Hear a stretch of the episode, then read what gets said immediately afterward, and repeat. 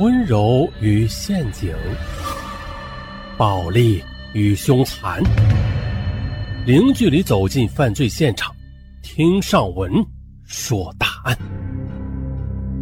本节目由喜马拉雅独家播出。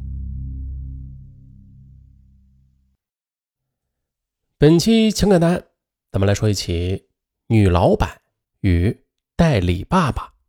注意这个代理。那咱们从头说，今年三十二岁的孔小薇是北京市朝阳区人，经营着一家文化传播公司。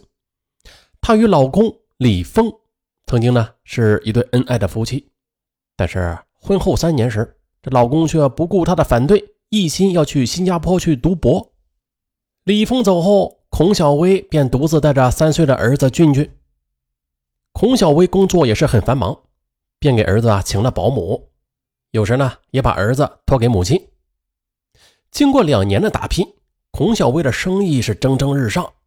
不过啊，在丈夫李峰读博的次年，他们办理了离婚手续。孔小薇事业上是春风得意，却没有料到啊，儿子会出麻烦。有段时间，他就发现俊俊特别喜欢玩玩具娃娃，每天呢都会给玩具穿衣服啊、洗澡、梳小辫，并且在言行中啊还透露出了女孩的娇柔与牛腻。幼儿园老师也反映了，说俊俊是孤僻、胆怯、不爱说话。孔小薇听后很难过，也很紧张。她带着俊俊找了专家做测试，结论是。这孩子啊，他存在性别角色移位倾向，心理有一定的缺陷，主要原因就是生活环境中缺少男性的角色。二零一零年初，幼儿园老师告诉孔小薇啊，说俊俊是越来越孤僻了，常常一个人发呆，平时吧也不和小朋友来往，这样下去恐怕挺危险的。老师把一张儿子的画。拿给孔小薇，那是一个小男孩拉着妈妈的手在玩耍，还有一张啊，是妈妈在给床上的儿子喂饭，并且有一行歪歪扭扭的拼音，写道：“爸爸，我想你。”孔小薇想起来了，这前不久儿子住院，他给儿子送饭时，儿子哭着把这饭都打翻了，并且还哭着说呀：“别的小朋友病了都有爸爸陪。”为什么我没有爸爸呀？当时孔小薇也不知是哪来的一股无名火，就打了儿子一巴掌。现在他很懊悔，原来这儿子是渴望父爱呀。为了事业，也因为受伤，他一直没有考虑再婚的事怎么做才能既对自己负责，又不辜负儿子的期望呢？一次呀。他偶然的在网上发现了一个征求代理父母的网站。这网站说呀，啊，有的单亲父母为了让孩子得到正常的教育和照顾，就给孩子征求代理父母。网上呢还有一些代理父母交流经验的帖子。哎，不错呀，他很受启发啊，在没有找到合适的伴侣之前，那何不先给孩子找一个代理爸爸呀？二零一二年四月。孔小薇经过深思熟虑之后，在网上公开招聘代理爸爸，条件呢是本科以上的文化程度，性格温柔有耐心，容貌端庄，最好是有教育工作经历的四十岁以下的男性，月薪三千元。很快就有很多人打来电话，他呢也是见了好几个应聘者，又经过慎重考察，选定了一个人，他叫赵东旭。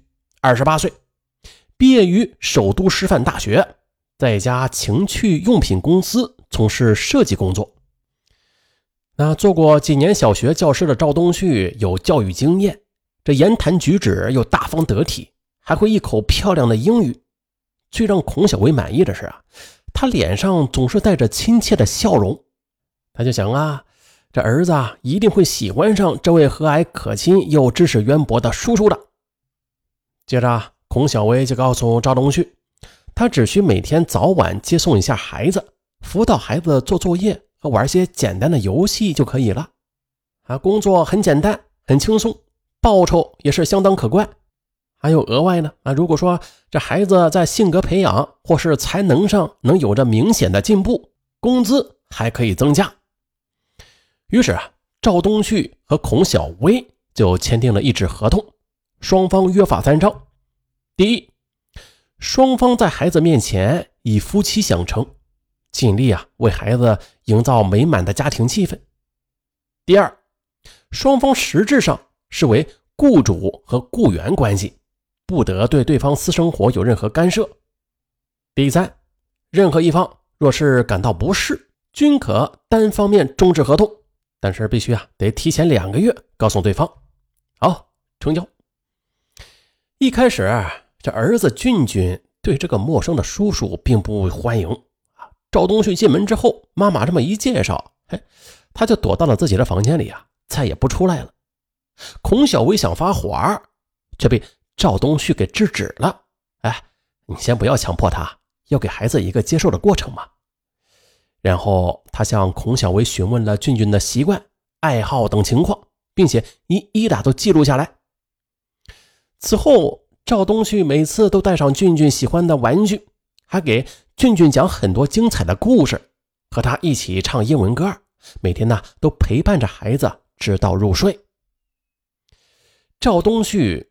还做的一手好糕点，每次接俊俊时啊，也会带上一些他亲手做的糕点。渐渐的，俊俊对他的态度也从开始的排斥到渐渐的接受了。赵东旭自然是频频出入这个家。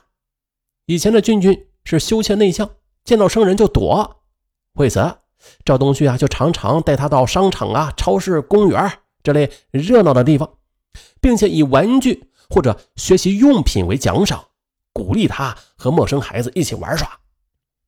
哎，在这代理爸爸的呵护下呀，俊俊各方面都是有了进步，不仅不再像以前那么自卑孤僻了，还变得善于表达了。一天吃饭时，他突然的在孔小薇脸上亲了一下，然后朗声说道：“妈妈，我爱你。”哎呀，孔小薇惊喜的这眼泪都掉下来了。代理爸爸给孩子带来了新生，孔小薇大感欣慰，当然是对赵东旭心怀感激了。作为对赵东旭的出色表现回报，从他到孔家的第二个月起，孔小薇给他的工资都是五千元。呃，再说一下这赵东旭啊，赵东旭曾经是有过一段婚姻的，因为妻子有了外遇而分了手，很长时间他才恢复过来。而现在的雇主孔小薇，她漂亮大方，又家资丰厚，于是他一开始就对她心生倾慕。后来又相处良久闻着孔小薇身上那清香淡雅的女人气息，多年单身的赵东旭也是难以发自心底的爱意。这就是新的动力，他更是精心辅导和照顾君君了。他想，如果孩子接纳了自己。那就意味着向孔小薇走近了一大步啊！孔小薇有慢性的胃病，赵东旭就经常为她煲各种各样营养的滋补汤。在他精心的调理下，哎，他的胃病居然渐渐的就好了。有努力就有收获，孔小薇与他的感情也是越来越融洽，话也是越来越多。啊，这三个人呢，有时是一起出去玩啊、散步什么的，真是像一家人一样。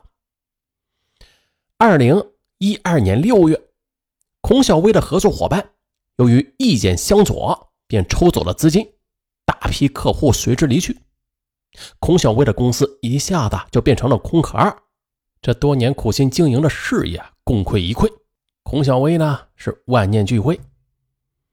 一个下雨的黄昏。他一身泥水，满脸血痕，跌跌撞撞地走进了家门，无力地倒在了等待他吃饭的赵东旭怀里，泪如雨下。原来呀，那是一个新发展的客户，把孔小薇骗到自个儿家里，提出了非分的要求，遭到拒绝之后啊，恼羞成怒的就施暴，孔小薇拼命反抗，才得以逃脱。赵东旭要去找那个混蛋拼命。被孔小薇拉住了。